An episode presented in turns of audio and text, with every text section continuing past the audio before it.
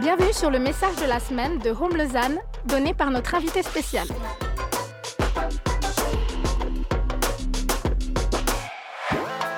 On espère que ce message t'encouragera et t'équipera. Pour plus d'informations, n'hésite pas à visiter notre site internet sur www.eglisehome.com.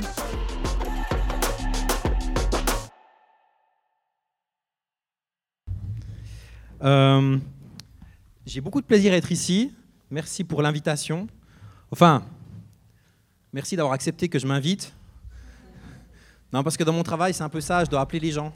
Puis leur dirais, ça vous dirait de me laisser la place pour prêcher un dimanche matin? En général, c'est difficile. Mais euh, cette fois-ci, c'était facile. Je ne sais pas si c'est parce que euh, Yves est un ami ou bien je sais pas. En tout cas, c'était cool. Merci beaucoup. J'apprécie euh, d'être ici. Je sais que je crois que c'est encore un petit peu les vacances ici euh, sur, euh, dans le canton de Vaud, sauf erreur. L'école reprend.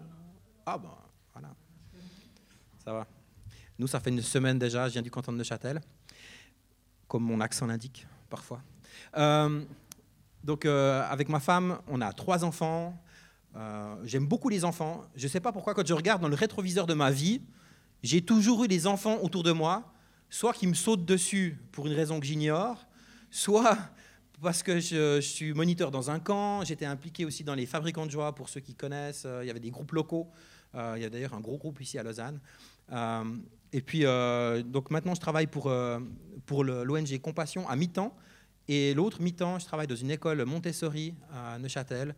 On dirige une école avec ma femme, ma belle-mère, et puis euh, les, trois, euh, les trois sœurs de ma femme aussi. Donc en fait, c'est un business familial. Donc c'est assez cool. Euh, et on est obligé que ça marche parce que sinon, il n'y a plus de cadeaux de Noël si, on fait faillite. Bref, c'est une petite remarque comme ça. Pourquoi j'ai dit ça Je ne sais pas. Yes. Et du coup, ce matin, l'objectif, ce serait de... Je vais vous apporter un message par rapport au cœur de Dieu pour les pauvres. Et puis ensuite, je vous donnerai une, un exemple de comment vous pourriez mettre ça en pratique dans votre vie en présentant compassion. Et je suis bien conscient qu'il y a mille façons de se battre contre la pauvreté dans le monde. Et moi, je travaille pour une ONG qui se bat d'une manière, et il y a plein d'autres façons de faire. Loin de moi l'idée de vous dire euh, arrêtez de soutenir votre propre ONG, c'est pas ça. Par contre, je pense qu'il y a la place pour plus. Et souvent, en tant que, en tant que chrétien, on, on fait des choses un petit peu pour se défausser, pour dire voilà, j'ai fait ma part. Mais en réalité, qu'est-ce que Dieu te demande vraiment? Et c'est ça la question que- qu'il faudra vous poser aujourd'hui. Euh, et peut-être ce sera une grosse question qui va vous occuper pendant longtemps. Peut-être que vous aurez la réponse en un quart de seconde, je ne sais pas. Donc, euh, je prie vraiment que Dieu ouvre votre cœur par rapport à tout ça. Mais tout d'abord, une petite intro par rapport à mon message. Je ne sais pas si vous savez, dans la Bible, il y a 500 versets qui parlent de la prière. Donc normalement, on devrait être assez bien euh, drillé pour savoir comment prier.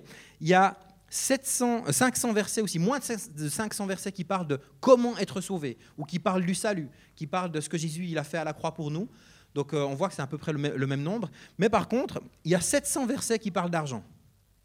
Et il y a même 2350 versets qui ont trait à l'argent, c'est-à-dire qui, qui vont parler de, d'éthique dans l'économie, de, business, les relations entre les employeurs et les employés, la manière dont on doit faire des affaires, la manière dont on, euh, je sais pas, les rois prélevaient les taxes, enfin tout ce genre de choses. 2350 versets qui parlent de ça dans la Bible. Il y a 15% des paroles de Jésus qui nous sont rapportées dans la Bible qui ont trait aux, finances. Ça veut dire que quand Jésus il nous dit dans Matthieu 28, allez, faites de toutes les nations des disciples, enseignez-leur tout ce que je vous ai prescrit, si on vous enseigne jamais au sujet de l'argent, vous avez été seulement enseigné à 85%. Il manque un bout, il manque quelque chose. Et j'ai vraiment envie de peut-être de parler un petit peu de ça ce matin. Aussi, je me laisse la liberté de parler d'argent dans les églises parce que comme je ne suis pas employé par les églises en question, c'est plus facile. Donc du coup, j'apprécie. J'ai été pasteur pendant 15 ans à Neuchâtel. Je sais que des fois, c'est un petit peu la question des finances est un peu, un peu euh, chatouilleuse comme ça. Et je pense que c'est une erreur parce que si Dieu en parle autant que ça dans la Bible, il y a bien une raison. Et j'ai remarqué que la, question des finances, c'est un petit peu comme l'éducation. Si vous commencez à faire un- une prédication sur comment éduquer vos enfants, il y aura probablement des réactions dans la salle. Je sais pas. Enfin, moi, une fois, je me suis risqué à l'exercice dans mon église. C'était compliqué le dimanche après-midi. J'avais des parents qui m'appelaient. Euh, mais c'est pas grave. Je pense que c'est bien de, de- prêcher ce qui est dans la Bible. Et euh, je pense que la Bible, elle a plus à dire que n'importe quel autre livre religieux sur l'argent. Euh, je- J'écoutais un économiste euh, l'année passée, euh, j'ai découvert un, économiste catholique français qui, euh, qui n'a pas sa langue dans sa poche. Et puis, c'est un vieux très âgé, il doit avoir 4, je sais pas, 70 quelques, non, 80, 85 ans, je crois, je sais plus, enfin, bien âgé. Et du coup, il a dit un truc phénoménal. Il a dit quelque chose comme ça. Il a dit le Christ, il parle comme un catholique, le Christ, c'est le seul leader religieux qui n'a pas dit d'ânerie économique. J'étais là, ah bah c'est cool. Se dire que notre Dieu, il sait, de quoi il parle. Et je trouve intéressant. Euh, la question de l'argent, elle traverse la Bible, de l'Ancien Testament au Nouveau Testament. Donc Jésus en a parlé, mais aussi Paul, Pierre, Jacques, ils ont tous enseigné sur l'argent. Et quand vous lisez dans l'Ancien Testament, c'est même encore plus fort que ça, parce que vous avez tous les prophètes qui vont vers les rois et qui disent au roi, change les lois, remets de la justice dans ce pays, on va à la catastrophe, change les lois, fais, euh, rends la justice pour les pauvres, prends soin des opprimés, prends soin des orphelins. Vous voyez, toutes ces, toutes ces questions-là, si on veut, les, prophètes de l'époque, c'était un petit peu les syndicalistes d'aujourd'hui, vous savez, c'est des gens qui venaient vers le pouvoir pour dire, il faut changer les choses. Il y a quelque chose qui ne va pas, remettez de l'ordre dans ce pays. Et moi, je trouvais intéressant de voir que euh, Dieu, dans sa parole, a mis tellement de lois qui parlent des finances, qui parlent des soins envers les pauvres, et aussi qui, qui parlent d'argent. Alors on peut se poser la question, mais pourquoi Dieu nous parle autant d'argent? Est-ce qu'il en manquerait? Alors, euh, normalement, on devrait dire non. Euh, d'ailleurs, j'ai même vu euh, que Dieu a créé une planète, je ne sais plus comment elle s'appelle, elle est pleine de diamants, par exemple. C'est assez cool. J'ai montré ça à mes enfants l'autre fois. Je disais, mais t'imagines, il y a une telle pression sur cette planète que c'est que des diamants. Il y a mon petit qui dit, on pourrait aller les chercher. Puis je dirais, non, parce que tu serais écrabouillé si tu allais les chercher. Voilà, bref. Donc la physique, voilà, c'est important. Euh, et du coup, donc Dieu n'a pas besoin de notre argent. Mais alors pourquoi nous parle-t-il autant d'argent? On voit dans le prophète AG 2, verset 8, c'est le premier passage, euh, L'or et l'argent du monde entier m'appartiennent, dit le Seigneur. Autrement dit, il n'a pas besoin d'argent. Il en a assez. D'ailleurs, ce qu'il a, a dans ta poche, c'est à lui. Voilà. Donc il en a bien assez. Dieu a bien assez d'argent. Il n'a pas besoin de notre argent. Alors pourquoi il nous parle autant d'argent? Et là, on trouve un exemple, ou bien la clé de, cette question-là se trouve dans Matthieu 6, verset 24. Nul ne peut servir deux maîtres, car ou il haïra l'un et aimera l'autre, ou il s'attachera à l'un et méprisera l'autre. Vous ne pouvez pas servir Dieu et l'argent. C'est intéressant. Jésus dit, si Dieu est ici, alors l'argent est là. Mais en fait, cette traduction, elle n'est pas tout à fait exacte, parce que Jésus utilise le mot mammon. Dans la Bible, euh, dans, l'évangile de Matthieu, Jésus utilise le mot mammon, qui était en fait une divinité que les gens révéraient afin d'avoir de la richesse. C'était un petit peu le dieu ou la, voilà le, dieu de, la richesse. Donc Dieu, Jésus nous dit, tu peux pas servir d'un côté Dieu et servir mammon en même temps. Et mammon, c'est cet esprit qui se cachait derrière les finances pour te faire croire que tu devais lui sacrifier ta vie afin d'avoir la sécurité. Et euh, Mammon se prend de, existe toujours et s'y prend de différentes manières. Par exemple, il peut te donner des inquiétudes. Il te stresse par rapport à l'argent et tu te dis Ah, j'ai besoin de plus d'argent pour m'en sortir, pour payer mes factures, pour ceci, cela, ou pour être en sécurité. Et c'est ça le gros piège. C'est lorsque l'argent ou la puissance qui est derrière l'argent te fait comprendre ou te fait croire que tu as besoin de plus de cet argent pour, pour être en sécurité. Là, tu peux déjà te dire Aïe, je suis sur une pente glissante. Et euh, je trouve très intéressant de, de, enfin, en tout cas pour moi, dans ma propre vie, j'ai été paniqué par rapport à l'argent pendant longtemps, jusqu'au jour où j'ai creusé ce que la Bible disait. Et j'ai vraiment étudié ça.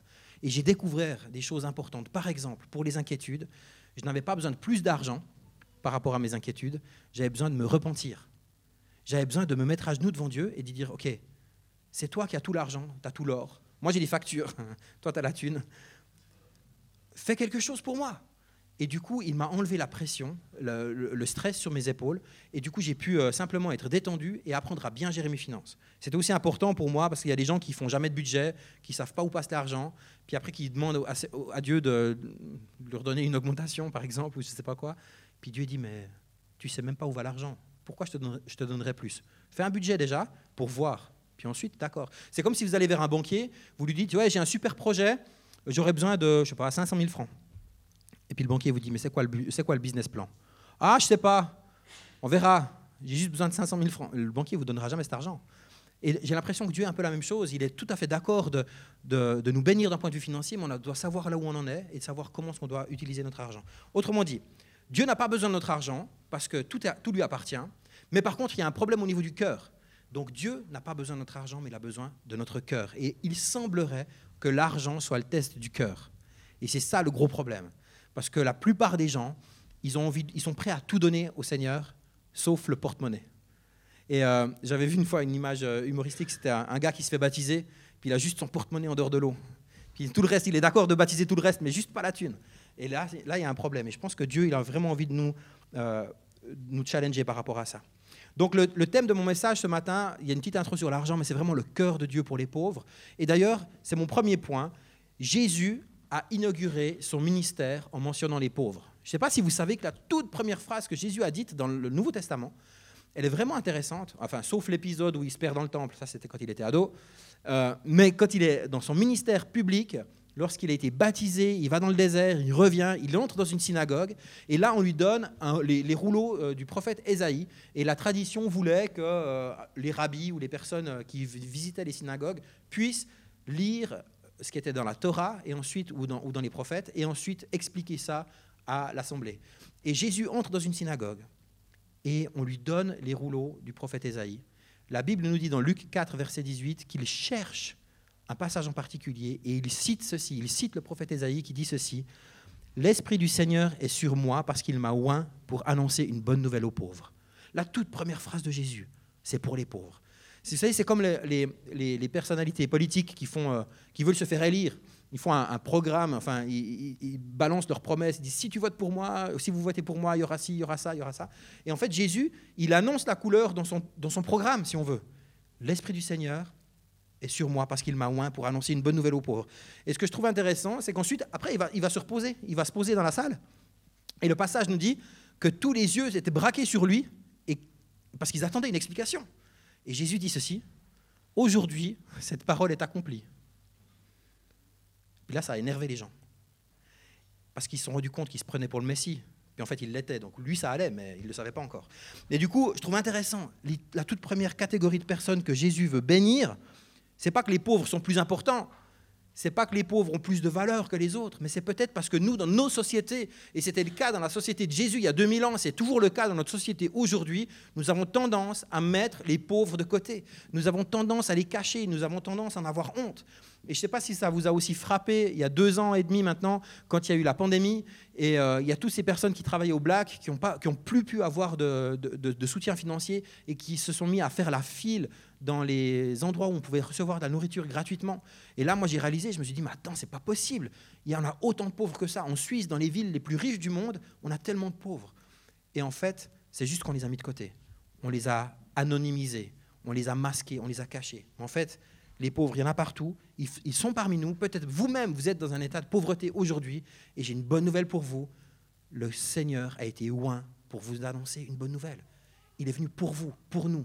Alors, évidemment, Jésus parle aussi de la pauvreté émotionnelle, la pauvreté spirituelle, toutes ces choses-là, mais quand même, il parle de pauvreté aussi naturelle. Je trouve intéressant que notre Dieu, pour lutter contre la pauvreté, il a donné l'exemple. C'est le verset le plus connu de la Bible, Jean 3, verset 16. Car Dieu a tant aimé qu'il a donné. Dieu a tant aimé le monde qu'il a donné. Le monde avait besoin de quelqu'un pour sortir de sa pauvreté, et ce quelqu'un, c'était Jésus. Dieu donne l'exemple. Dieu donne l'exemple pour parce que tu aimes, alors tu donnes. Parce que Dieu aime, alors il a donné. Vous savez, on peut faire des dons sans amour. C'est possible de, de, donner pour, euh, pour, euh, pour corrompre, par exemple, ou de donner pour influencer, pour manipuler. Il y, a des, il y a différentes motivations pour donner. Mais lorsque vous aimez, forcément vous donnez. C'est impossible d'aimer sans donner. Impossible. comme je disais avant, on a trois enfants à la maison. Euh, ce matin, ils ont voulu déjeuner. On en a un de 11 ans qui déjeune bien, vous savez, ils ont fait un stage. Et puis, euh, à la fin du déjeuner, je leur ai pas dit, bon, ça fera 3 francs par personne. Vous faites pas ça. Enfin, je sais pas, ceux qui sont parents, vous faites pas ça. Parce que vous aimez, vous donnez. Vous savez qu'ils vont les servir de toutes les céréales que vous, aimez bien. Ils vont taper dans le Nutella, dans le beurre de cacahuète, ce genre de trucs. Vous savez, vous savez que vous devrez aller faire les courses la semaine prochaine. C'est normal. Ça fait partie de la vie, n'est-ce pas? Parce que vous aimez, vous donnez. Ou c'est comme si vous invitez à la fin du, culte ici ce matin, et puis euh, euh, vous allez manger ensemble, ou bien vous invitez quelqu'un chez vous pour manger, puis après vous lui dites, bon, ça fera 30 francs pour la viande. Ou, vous faites pas ça. Vous n'avez plus d'amis après. Ou alors vous êtes végétarien, je ne sais pas. Mais en tout cas, vous vous n'allez pas faire ça, vous n'allez pas taxer de la thune à vos amis parce qu'ils viennent manger à la maison. En général, ça ne se fait pas. Peut-être que vos amis, ils ont envie de vous encourager, de vous bénir, ce sera peut-être un don de leur part, mais ce n'est pas vous qui allez leur réclamer de l'argent, en général. Sinon, c'est un peu compliqué les relations. Et euh, je trouve intéressant que lorsque nous, aimons, nous donnons. Et un jour, il y a un jeune homme riche, très riche, qui vient vers Jésus et qui lui dit Écoute, euh, j'aimerais avoir la vie éternelle. Et Jésus lui dit un truc intéressant il lui dit Tu sais, euh, qu'est-ce qui est marqué dans la Bible? Il lui cite après les dix commandements. Et puis, puis le jeune homme riche, il dit Mais je fais ça depuis ma tendre enfance. Alors peut-être qu'il se prenait un peu pour un. Je ne sais pas. En tout cas, il avait l'impression qu'il suivait la loi. Et dans Marc 10, verset 21, Jésus lui répond quelque chose d'extraordinaire. Il lui dit ceci. Jésus, l'ayant regardé, l'aima. Donc, première chose, Jésus aime cet homme. L'ayant regardé, l'aima. Puis il lui dit Il te manque une chose, va, vends tout ce que tu as, donne-le aux pauvres, puis tu auras un trésor dans le ciel, puis viens et suis-moi. Waouh Donc, premièrement, Jésus aime cet homme. Deuxièmement, Jésus identifie le problème de cet homme, maman. Il y a trop de maman dans ta vie. Tu as un mauvais rapport aux finances. Du coup, je vais te donner un bon conseil. Mon meilleur conseil, c'est tu utilises le système du monde qui est acheter et vendre, donc tu vends tout. Ensuite, tu investis dans le système du royaume de Dieu, qui est donner et recevoir, donc tu donnes tout. Ensuite, tu auras un trésor dans le ciel. Ça, on pourra en reparler. un trésor dans le ciel. Puis ensuite, tu viens et tu me suis. Et je trouve intéressant que pour contrer l'influence de maman dans la vie de cet homme, Dieu lui demande de donner. Et peut-être que pour vous, c'est la même chose. Peut-être que pour vous, peut-être que vous avez vous-même géré la question de maman autrement. Je peux vous dire un truc, c'est que si vous ne vous intéressez pas à maman, c'est risqué parce que lui s'intéresse à vous. Et un jour ou l'autre, vous aurez à prendre des décisions, à faire des choix, à choisir votre allégeance, à décider que vous donnez toute votre allégeance au Seigneur plutôt qu'à maman. Et ce choix, il peut venir d'une façon massive dans, dans, votre vie, ou bien alors par petites touches, tous les jours de votre vie, tous les mois lorsque vous payez vos factures, vous savez, ou bien toutes les fois que vous devez être généreux, toutes les fois que vous devez dépenser de l'argent, toutes les fois où vous devez en gagner. Quelles sont vos motivations Qu'est-ce qui, qu'est-ce qui se passe au niveau de vos émotions? C'est important, très important. Donc, Jésus donne l'exemple à cet homme, et peut-être que pour vous, ce sera la même chose, et peut-être que ce sera différent. Et c'est ça que j'aime dans l'Évangile, c'est qu'en fait, il n'y a pas de recette c'est ton cœur et ta relation avec Dieu, et c'est Dieu qui te parle. Et peut-être que pour toi, Dieu dira, vends tous tes bitcoins. Peut-être à quelqu'un d'autre, Dieu lui dira, achète-en. Moi, je ne sais pas ce que Dieu va vous dire. Mais par contre, ce qui est important, c'est que vous soyez dans un cœur à cœur avec le Seigneur, parce que lui, il a quelque chose à vous dire par rapport aux finances. Un autre point, Jésus a toujours encouragé la générosité. On voit ça dans Luc 14, versets 12 à 13. Jésus est invité la plupart d'entre nous, quand on est invité, on essaie d'être un peu poli. Jésus, c'était différent. Jésus, quand il était invité, il reprenait les gens. Alors, essayez ça une fois, après vous verrez si vous êtes réinvité. Mais en tout cas, Jésus, ça marchait. Et il dit ceci à celui qui l'avait invité, donc c'est dans Luc 14, versets 12 à 13.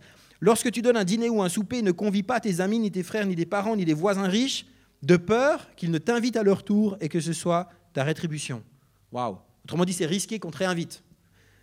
Mais lorsque tu donnes un festin, invite des pauvres, des estropiés, des boiteux, des aveugles, des migrants, des réfugiés ukrainiens, des gens qui ne parlent pas ta langue, des gens qui ne sont pas de ta culture. Pourquoi? Parce que tu auras un trésor dans le ciel. La même chose.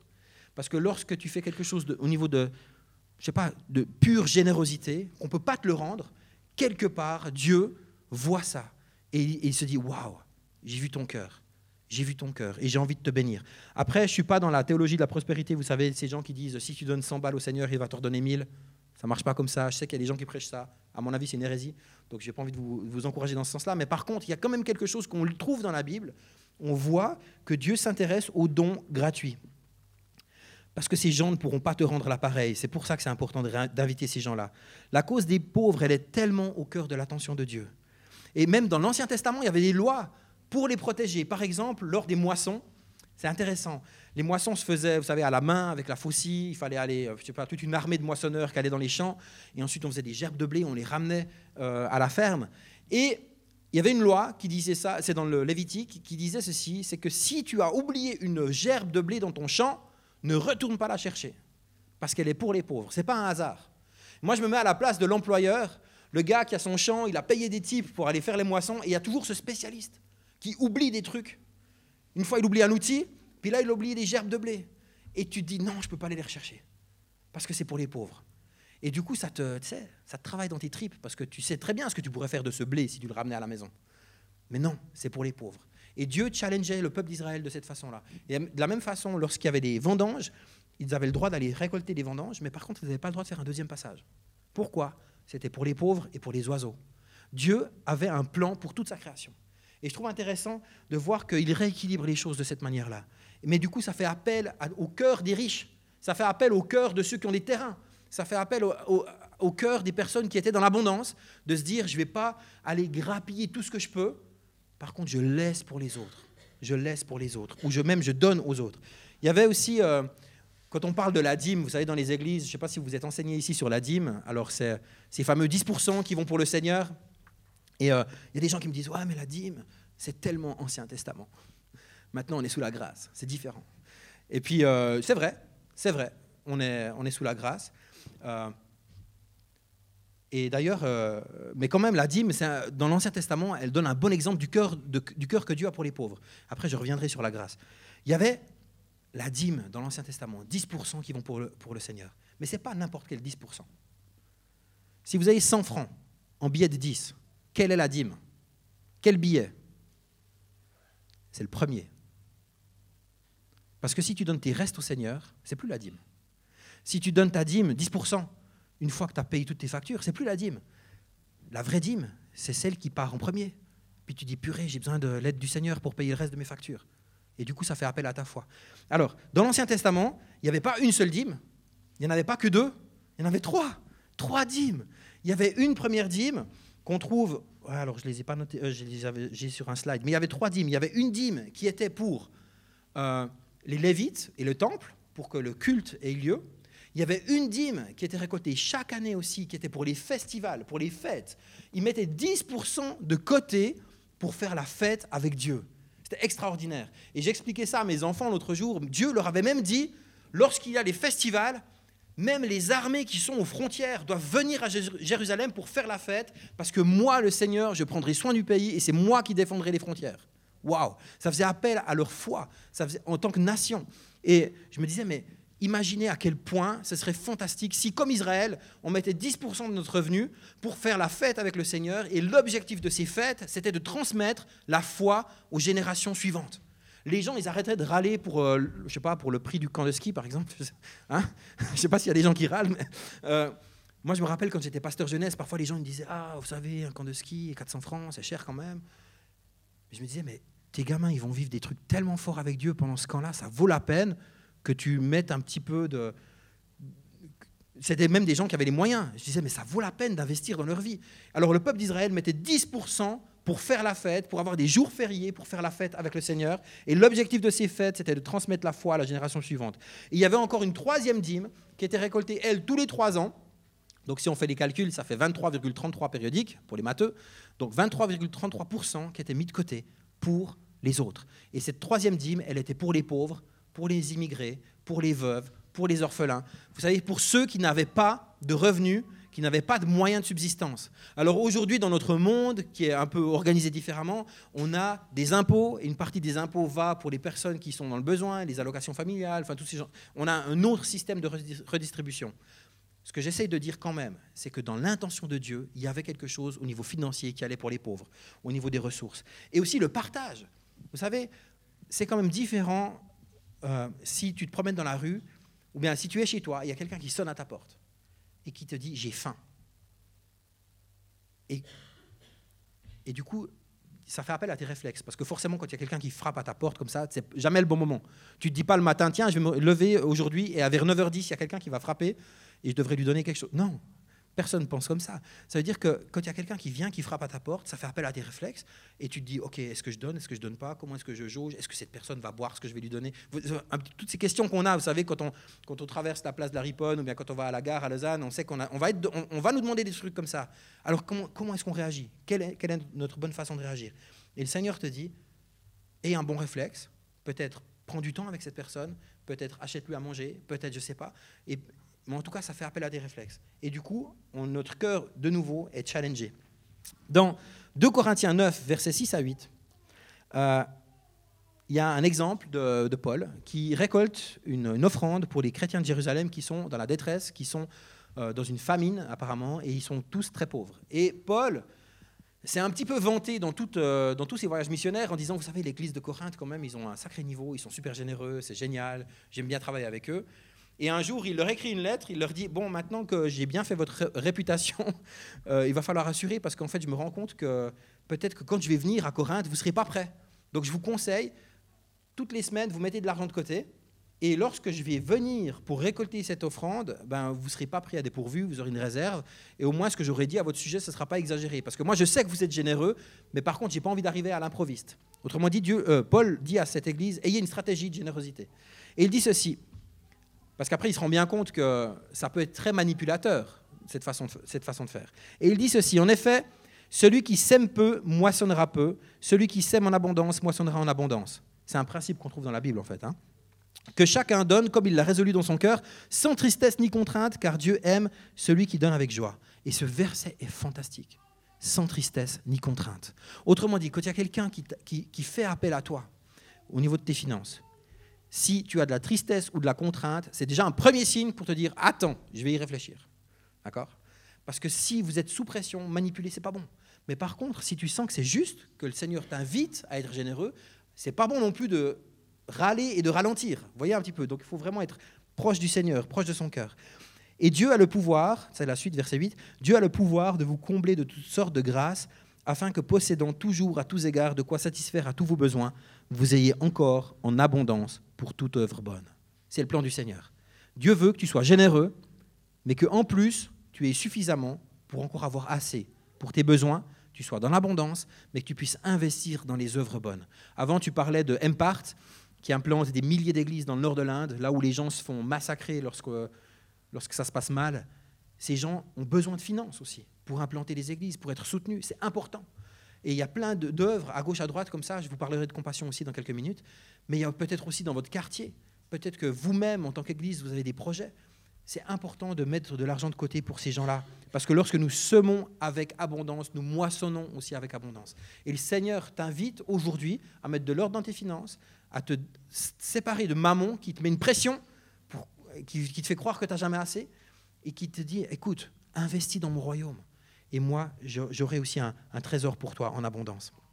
Alors, euh, par rapport au trésor, je trouve intéressant.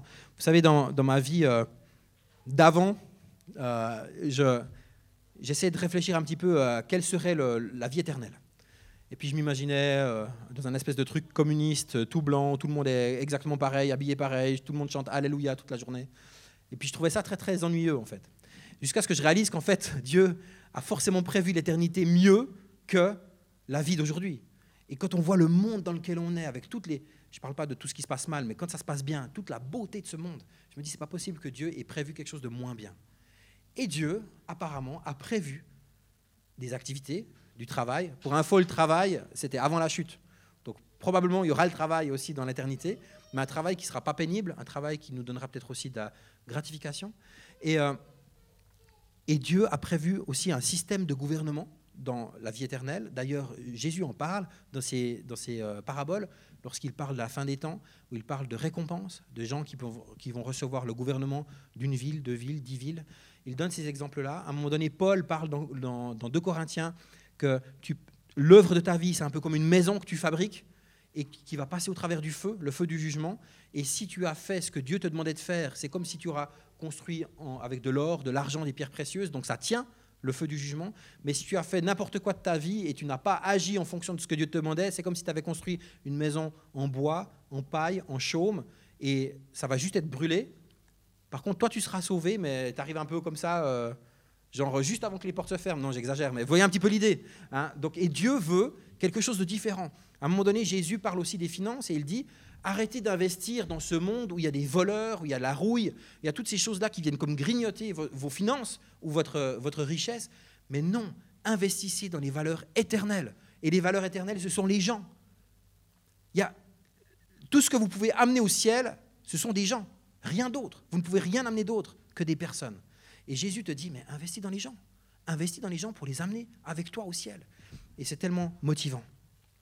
Quelques bénédictions rapidement en lien avec ce que j'ai dit par rapport aux dons aux pauvres. Dans le psaume 41, versets 2 à 4, il est dit ceci Heureux celui qui se soucie du pauvre. Le jour du malheur, l'Éternel le délivre, l'Éternel le garde et lui conserve la vie. Il est heureux sur terre et tu ne le livres pas au pouvoir de ses ennemis. L'Éternel le soutient sur son, sur son lit de souffrance et il le soulage de toutes ses maladies.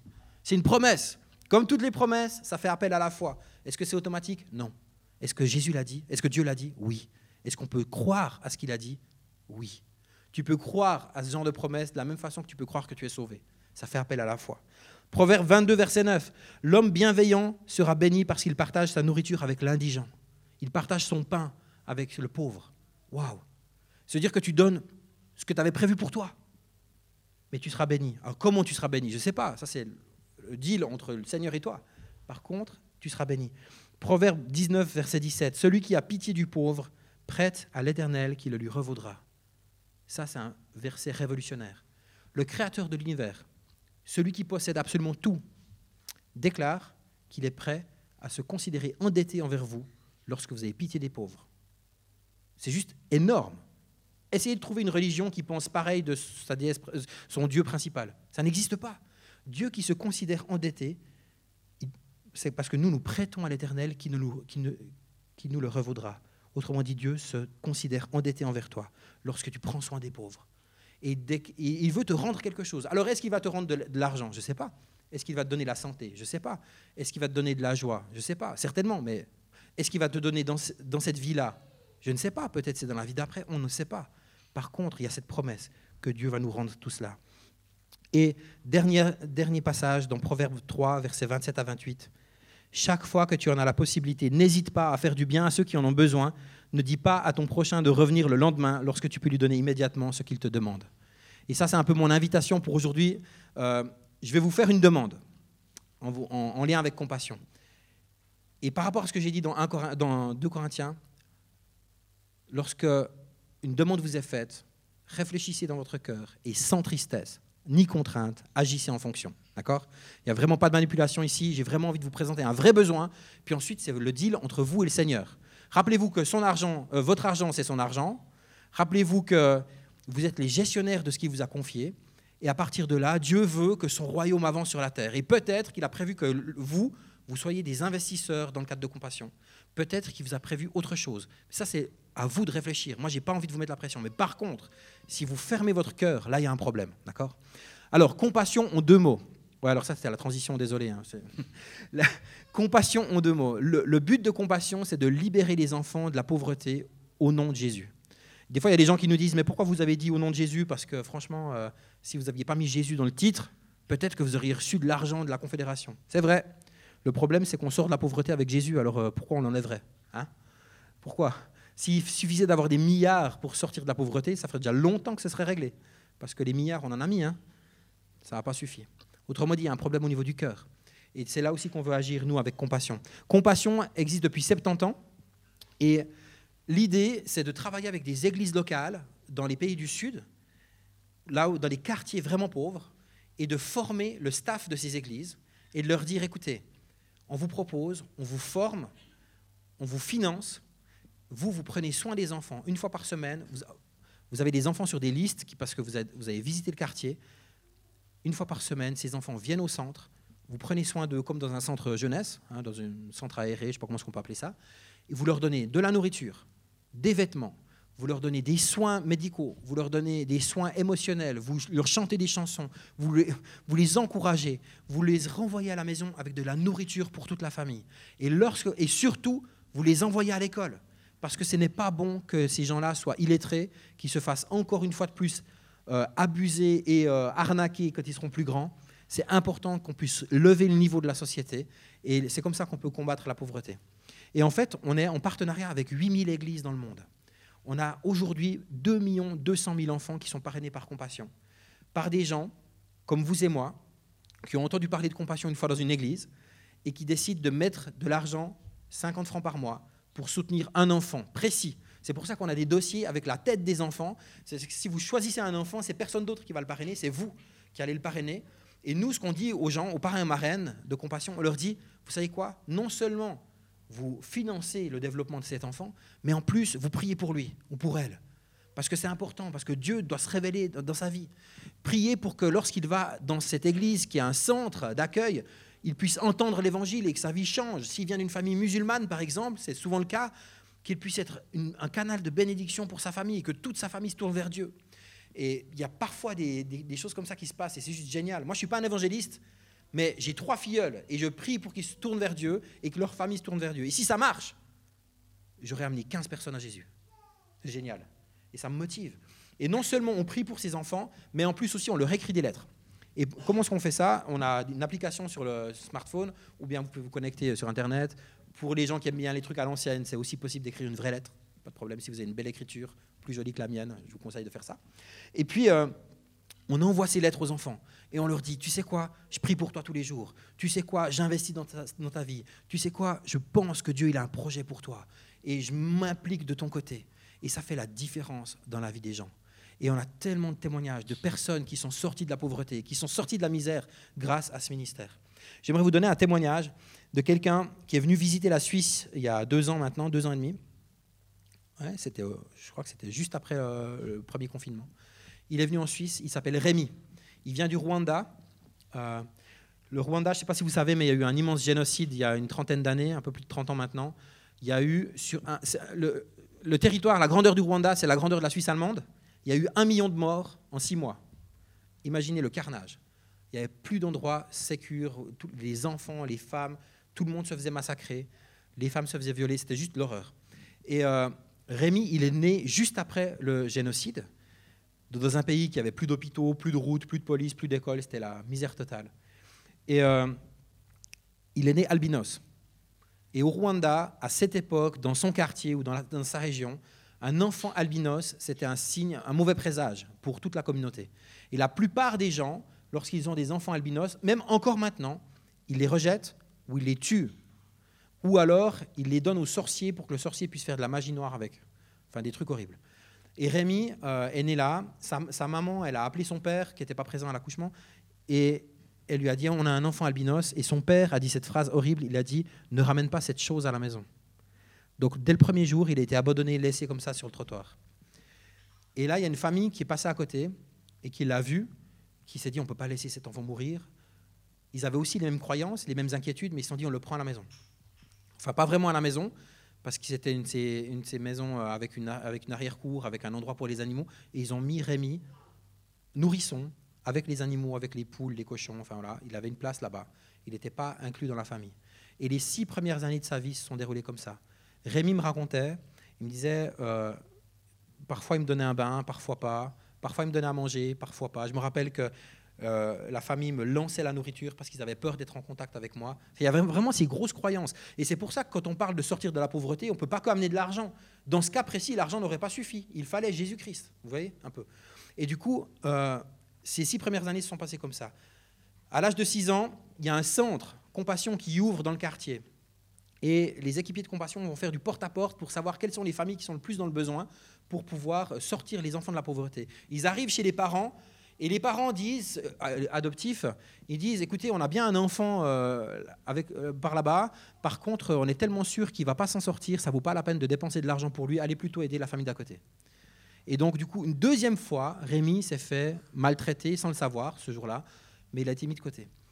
Et le jour de l'inauguration du centre Compassion, il y a des centaines d'enfants qui convergent vers l'église, c'est la fête, il y a de la musique, il y a des danses, enfin, ce genre de choses.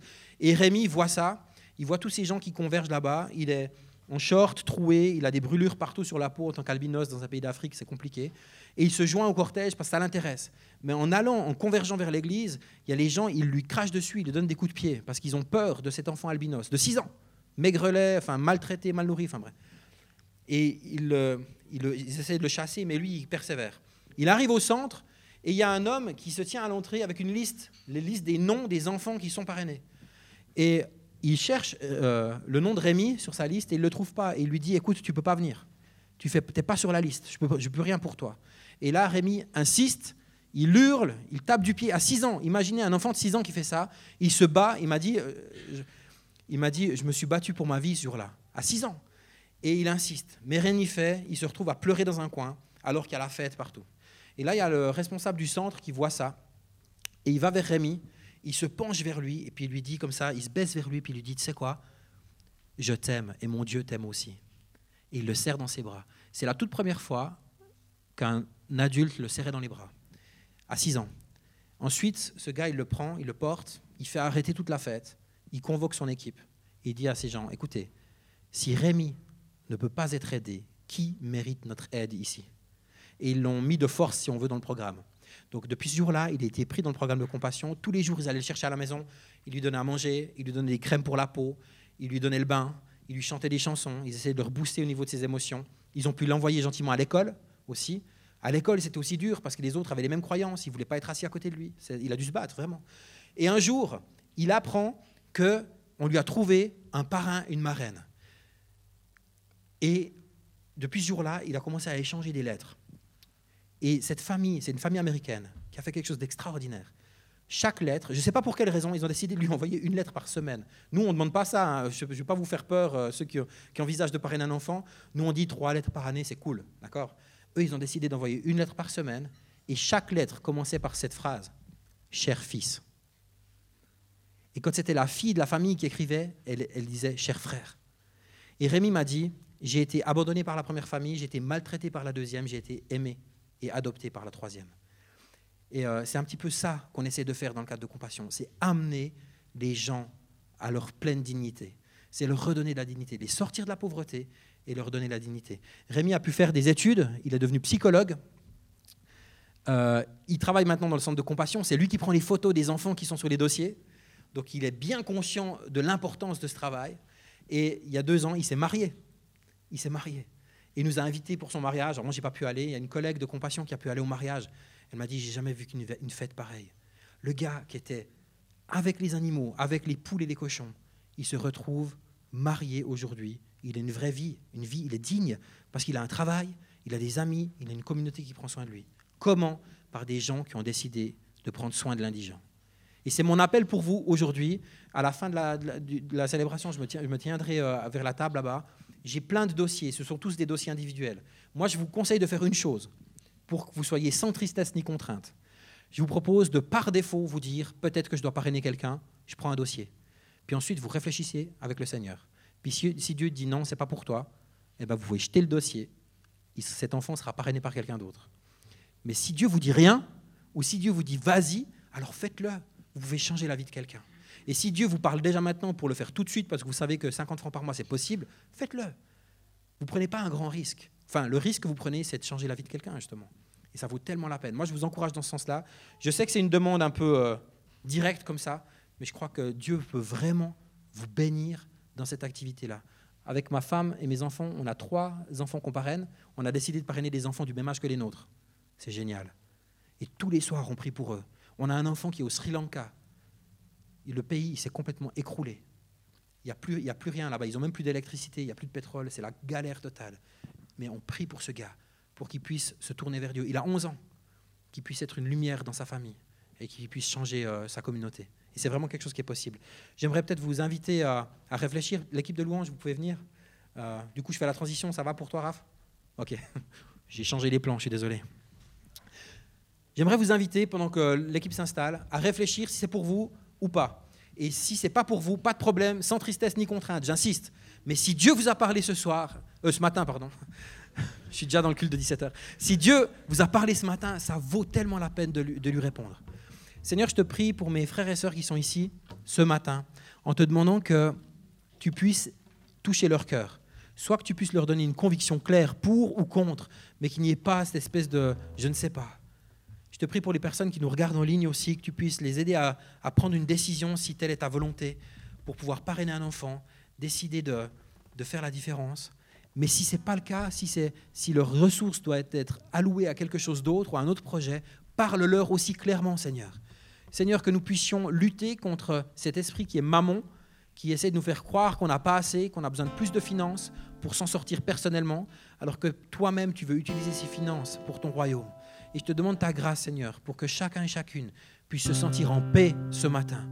Que toute la crainte, l'inquiétude, les pressions qui viennent de la société ou qui auraient même peut-être pu venir de moi puissent tomber et que ce soit ton Saint-Esprit qui parle au cœur maintenant, dans ton précieux nom, Jésus-Christ. Que nous puissions te, te louer, t'adorer de tout notre cœur maintenant, avec en ligne de mire cette éternité, parce que nous voulons entrer dans ta présence. Nous voulons vivre une vie qui vaille la peine d'être vécue. Nous voulons changer le monde autour de nous aujourd'hui. Oh Seigneur, conduis nos cœurs ce matin. Conduis nos cœurs. Amen.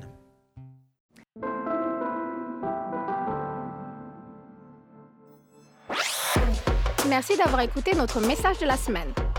Pour plus d'informations, n'hésite pas à visiter notre site internet sur www.eglisome.com.